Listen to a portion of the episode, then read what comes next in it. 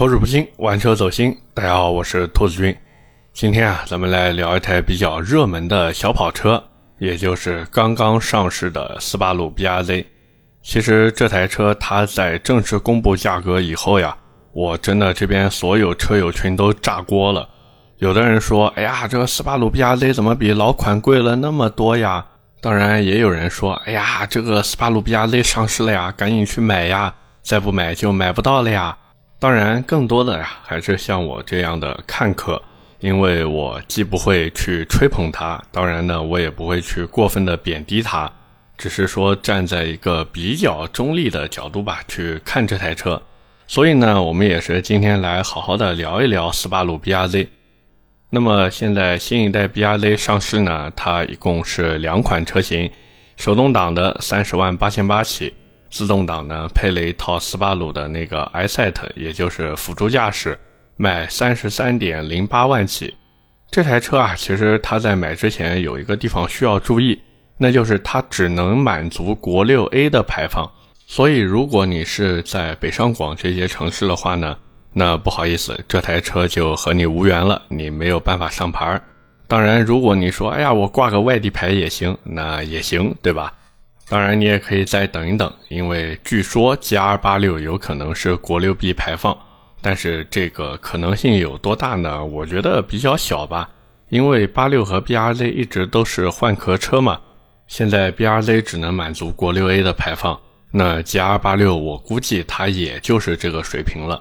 当然，我们今天的重点还是在 BRZ 这台车上，所以我们还是先从它的一个变化来入手吧。其实这一次新的 BRZ 啊，它主要的变化就是一个外观还有发动机嘛。它的外观呢，虽然说变了，但是我感觉也没有变很多啊。感兴趣的朋友呢，我觉得可以在网上看一下照片。我自己的感觉就是外观做了一点小小的修饰，然后轮毂比原来确实大了一点。像过去原厂它老款的那个是二零五五五十六的全胎。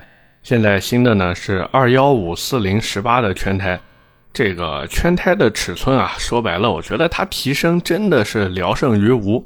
因为买 BRZ 和八六不改，不如推下海，对吧？所以原厂哪怕是个十五寸的圈胎，我觉得都无所谓，反正买回来都要换的嘛。像变速箱呢，还是过去那一套，一个是六速的手动变速箱，还有一个是六速的自动变速箱，也就那个六 AT 嘛。发动机呢，倒是一个重头戏啊，换成了新的 FA 二四 D 机头。各位看这个 FA 二四 D 就知道了，变成了二点四升自然吸气发动机。当然，水平对置是必须的嘛，毕竟是斯巴鲁的发动机，没有水平对置就不是斯巴鲁了。动力呢，反正提升到了两百三十四马力，两百五十牛米。像老款那个 FA 二零，它是两百马力，两百零五牛米。其实之前老款啊，它就有人自己扩缸，把2.0的排量扩到2.4去玩这台车。这一次呢，反正就算是官方帮你扩好了吧，动力呢也就随着排量的提升，然后有所增加嘛。只不过这个234马力、250牛米的动力参数啊，放在这个年代来看，真的有那么一点点不够看了。反正关于这台车的参数呢，大家网上都能看得到。我呢就不多赘述了。不过这一次有一个比较有意思，或者说比较让我有点无语的地方哦，就是它这台车的选装包。真的，这个选装包啊，我看下来真就感觉很离谱，你们知道吗？因为各位如果仔细去看这一次的价格的话，你会发现它在车辆价格后面都有一个“起来”的“起”字。为什么要加这个“起”呢？就是因为有一堆选装的配件。我给各位来念一下，大家就知道这个选装包有多丰富了。不过这个丰富我是想打双引号的，换句话说就是斯巴鲁给我一种什么感觉呢？他就是生怕这台车给卖便宜了。反正我慢慢念，各位慢慢听，好吧？第一个呢就是车顶的一个扰流，就是后窗上方那边啊有一个很小很小的扰流板，这个在某宝上面就小几百块钱的东西。斯巴鲁要收你多少钱呢？三千六百四十块钱。然后一根屁股上的小尾翼，某宝上面也是小几百块钱的东西。斯巴鲁要你七千块钱。STI 款式的前唇，某宝也是小几百块钱的东西。斯巴鲁要收你五千七百四十块钱；LED 日间行车灯，这个某宝可能要一两千的东西吧，斯巴鲁要收你八千四百块钱。这还没完啊，前面的侧边翼子板上有一个出风口装饰，注意啊，是出风口的装饰件，某宝也是小几百块钱的东西，斯巴鲁要收你两千三百八十块钱。就这个你还别嫌贵。因为你如果想要 STI 款的，那不好意思，四千两百块钱一套，后唇七千七百块钱。注意，这个后唇不是后面后保下方那个下扩散器啊，是在侧裙的尾端给你加一对像风刀一样的东西。就这玩意儿卖你七千七，真的离谱。然后 STI 的侧裙包脚，就是在你后保的左右下方两侧啊，给你多加一对风刀。这两个东西要收你五千六百块钱，然后 STI 的后杠包脚，其实就是在你后面下方扩散器的再下面给你弄一条像风刀一样的东西，而且那个真的特别特别不明显，就这玩意儿一套要你四千九百块钱。还有 STI 的前唇下扰流饰条，这也就是两根装饰条啊，要你八百四十块钱，而且还是个黑色的。如果你想要红色呢，那就要一千一百二十块钱。STI 的门把手保护贴，就是在你门把手里面不是有一个凹槽吗？那个凹槽上面给你贴一块黑色的东西，这个两个要收你四百二十块钱。这东西在某宝上面四十块钱都嫌贵啊，各位，人家竟然要收四百二。说到这边，你们是不是以为都结束了？错了，还有呢。后雾灯就是在后保那个上面有一个小灯，某宝也是小几百块钱的东西，就类似于领航灯一样的嘛。然后斯巴鲁还给自动挡和手动挡车型标了不同的价格，自动挡车型收费四千两百块钱，手动挡的收费三千六百四十块钱。然后还有轮毂防盗螺丝四只，收你八百四十块钱，牌照防盗螺丝。收你四百二十块钱，还有后杠护板，就是在那个后备箱外侧啊，有一个小的塑料板，说是让你在搬东西的时候不至于把那一块给蹭坏了。这东西要你一千五百四十块钱。后备箱的地毯也是一千五百四十块钱。后备箱的保护垫一千四百块钱。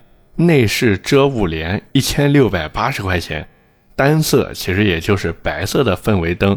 而且这个氛围灯只在前排脚底下面有，这一套要你一千九百六十块钱。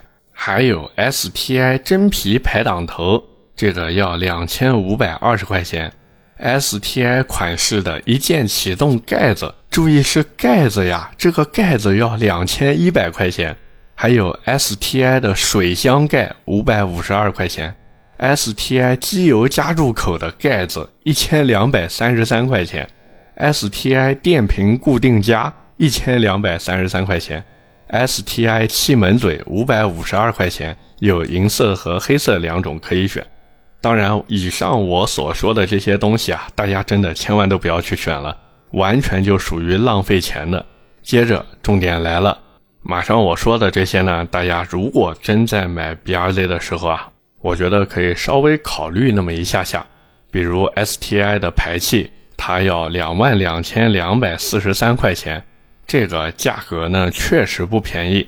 但是你要这么想，你花两万多就能合法的有声浪，这么想想是不是觉得还挺赚的？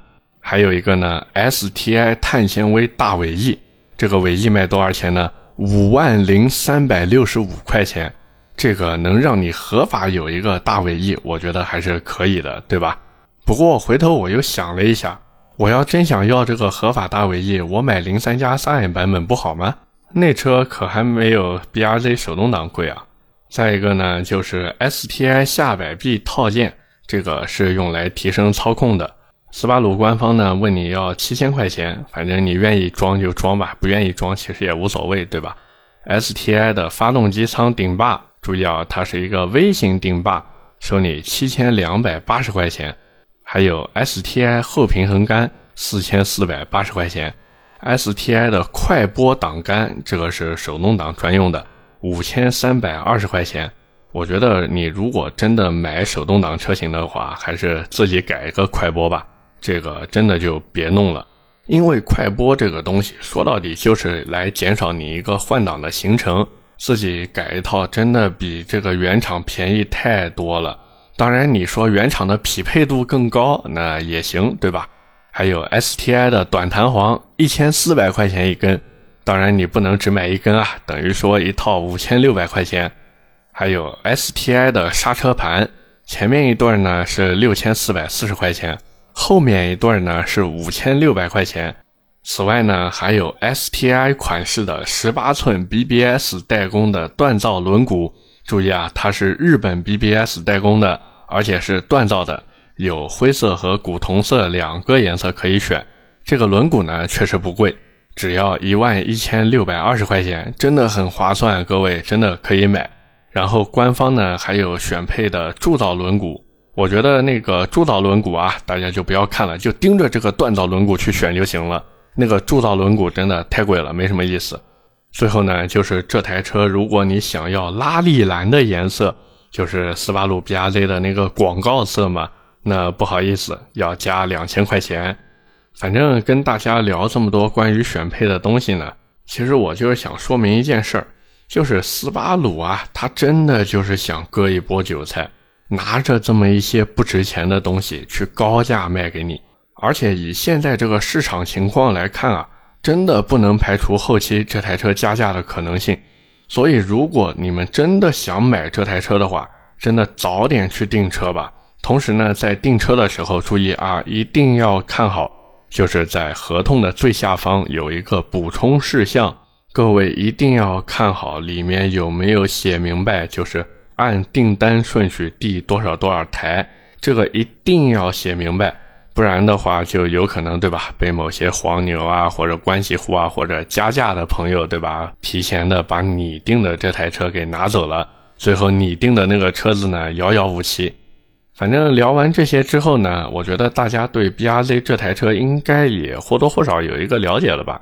其实就是一个比原来贵，然后排量比原来大，同时呢，它是一个前置后驱搭载水平对置发动机的日系小跑车。所以呢，我也是想和各位来聊一聊啊，就是我自己的一些想法。其实我的这个想法呢很简单，就是我真的不太推荐大家去买 B R Z 或者八六这种车。包括像 M X 五这种，反正只要是现在的一些新出的日系小跑车，我真的不推荐大家去买了。因为各位其实可以看看现在三十到四十万能买的跑车，虽然说不算多吧，但是也不是说没有。像宝马新出的 225i 那个进口的两门酷配，这个车子宝马现在给它定价是二十九万九千八起，对不对？你说宝马 225i，无论是内饰还是品牌，似乎都要比 BRZ 强吧，对吧？BRZ 你再怎么说，你是一台斯巴鲁呀，人家再怎么说，人家是一台宝马呀。那再一个福特野马，对吧？现在裸车三十六万九千八起，然后还有两万多到三万多的一个优惠，这个车子真的不管动力还是造型，也都要比 BRZ 强吧？你说内饰丑一点，那确实，对吧？但是你要说拿野马的内饰去和 B R Z 的内饰做对比，那我觉得你不说野马比 B R Z 好到哪去，最起码你说两台车差不多吧，是不是？而且再一个，可能有人会说，哎呀，那野马美系跑车对吧？美系肌肉车，它的一个操控性没有 B R Z 好，那你原厂的 B R Z 就好吗？其实也没有好到多明显嘛，对不对？所以 B R Z 似乎就只剩下所谓的 J D M 情怀还有文化在那个地方摆着了。而对于所谓的 JDM 文化，其实我自己一直都是保持一个中立的态度，因为我自己确实是没什么 JDM 情节的，我更喜欢美系大 V 八，对吧？环保去叉叉。而且哪怕我撇开自己的一个喜好来说，这个 JDM 情怀好像也跟我们没有什么太大的关系吧？各位其实可以想一下哦，就是 JDM 它辉煌的时候是在什么时候？是上个世纪的九十年代。为什么那个时候辉煌呢？就是因为日本那个时候经济泡沫嘛。当时不是日本号称要买下半座纽约城嘛？后来随着这个日本经济泡沫破灭，结果对吧？大家也看到了，这个 JDM 性能车啊，其实也是一蹶不振了。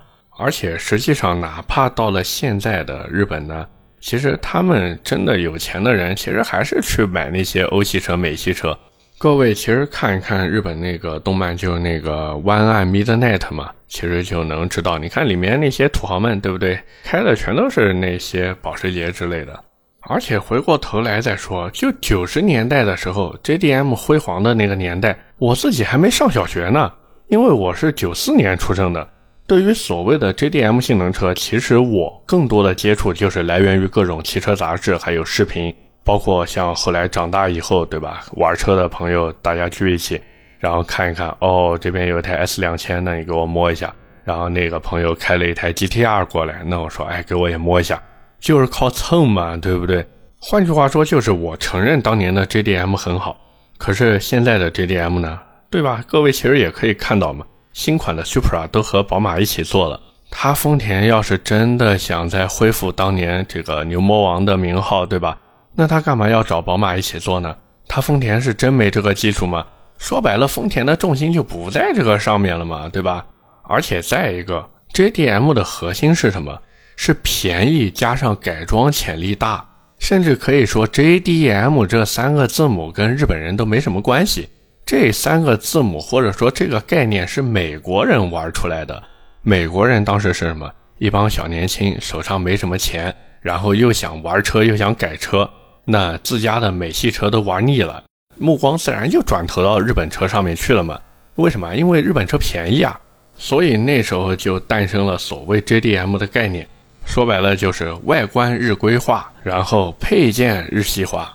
但是不管怎么，对吧？这个核心还是没有变的呀，就是价格便宜，改装潜力大。那现在的 BRZ 它潜力大不大呢？我觉得还是挺大的啊。它这个发动机加一套专车专用的涡轮套件上去，那这个马力蹭蹭蹭的往上涨，甚至可以说四百马力只是一个开始，非常非常的强。但是注意了，这个跟咱们有关系吗？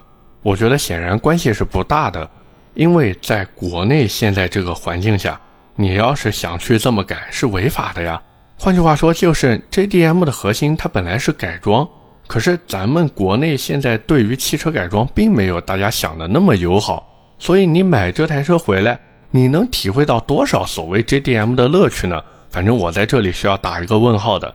所以呢，对于大多数想用三四十万然后去买一台跑车的朋友，我是真的真的不推荐你去买 BRZ 和八六这种车，因为这两台车我们都承认它的改装潜力非常非常大，而且可玩性非常非常高，它的乐趣非常非常的足。但是它的这一切一切的核心点，都是建立在你去改它、去玩它的基础之上。说到底，就是你必须要去折腾。你如果说我买一台车回来，尤其是买这种小跑车回来，我根本就不想折腾，那你买 B R Z 和八六图什么呢？对吧？那么既然聊到这个改装呢，其实关于 B R Z 怎么改呀，我真的不多赘述了。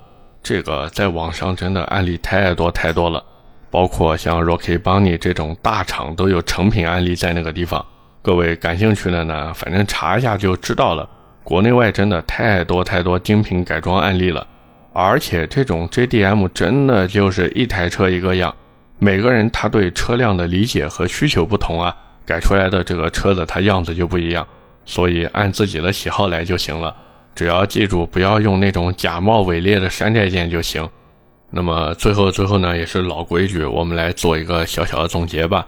B R Z 这台车呢，反正现在价格出来了，对吧？具体贵还是不贵呢？反正各位自己琢磨吧。我是觉得有点贵了呀，至少比老款在定价上面是高了不少。另外就是这台车它后期我真的不排除它会加价的一个可能性，所以如果你真的想买的话，那就赶快吧。反正在目前这个情况之下呢。这种自然吸气的小跑车，它还有多大的吸引力？我觉得还是看个人的选择吧。因为不管是 B R Z 也好，还是说八六啊，或者宝马二系啊、野马呀这种车子，他们说到底还是属于一个玩具，它不能成为你一个工具。当然，你硬说要是当工具的话，其实也行，对吧？反正两门四座嘛，你要真的愿意挤一挤呢，也不是说挤不下。但是不管怎么说呢，买这种跑车，尤其是这种低价位的跑车，归根结底就一句话：你只要喜欢，那它就是值得的。OK，那么今天关于斯巴鲁 BRZ 我们就聊这么多。下面是我们的留言互动环节。第一条留言啊，来自陈先生爱驾驶，他说：“兔子你好，本人已婚，九三年生人，从一三年开始一眼就喜欢上了马六，一直到今年有十万左右的积蓄。请问现在这个时间点买阿特兹二点五还值得吗？那个车子现在优惠三万左右，想贷款买，能不能回复一下？”这个车子呀，其实我真的不推荐你去买了，因为一方面呢，阿特兹它虽然说啊是把异响问题解决了，不过据说呢还是有一些车子会出现异响。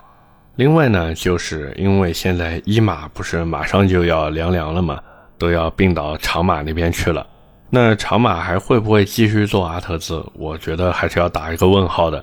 另外，如果说长马真的愿意继续做阿特兹的话，那你为什么不等一等长马的呢？对不对？再一个，阿特兹现在在这种 B 级车里面啊，它的产品力真的不强。我一直觉得阿特兹完全就是靠粉丝的信仰在那边卖车。当然，如果你说，哎呀，我真的就是想要马自达，我就想买一台马自达去体验一下这种 zoom zoom 的激情，还有这种所谓人马合一的操控性。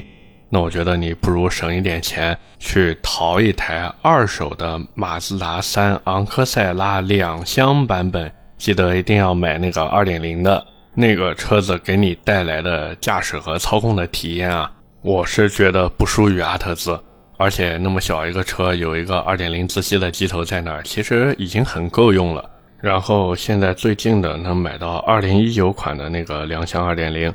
如果你愿意买二手车的话呢，我觉得真的可以考虑一下，这个车子真的很不错，很不错，而且价格呢也不会太离谱，反正能让你的压力小很多嘛。昂克赛拉它的保值率一直都挺高的，所以你完全可以拿这台车作为一个起点，然后等自己手头积蓄再多一点以后呢，直接一步到位，对吧？上一个豪华品牌就行了。第二条留言来自矛盾双节棍。他说：“看着西马威朗 Pro 的广告，听着兔子威朗 Pro 的介绍，兔子你是不是被充值了？要是真的话，我得恭喜啊！这个要跟大家说明一下，我这节目做到现在都没有一笔充值，真的太惨了。我这到现在还是在用爱发电，各位还是在用爱发电。所以如果有厂家的朋友，对吧，在听到我这期音频。”你们是不是可以考虑一下，对吧？让我来吹吹你们，也给我一个机会，好不好？那么最后一条留言来自神勇南瓜头，他说：“兔子，宝马的 i 叉三低配落地和三二零一个价格了，感觉好香啊，哈哈。”这个兄弟不要激动啊，吃根辣条，坐下来冷静一下。这个宝马的 i 叉三，它经过了官方的一轮降价。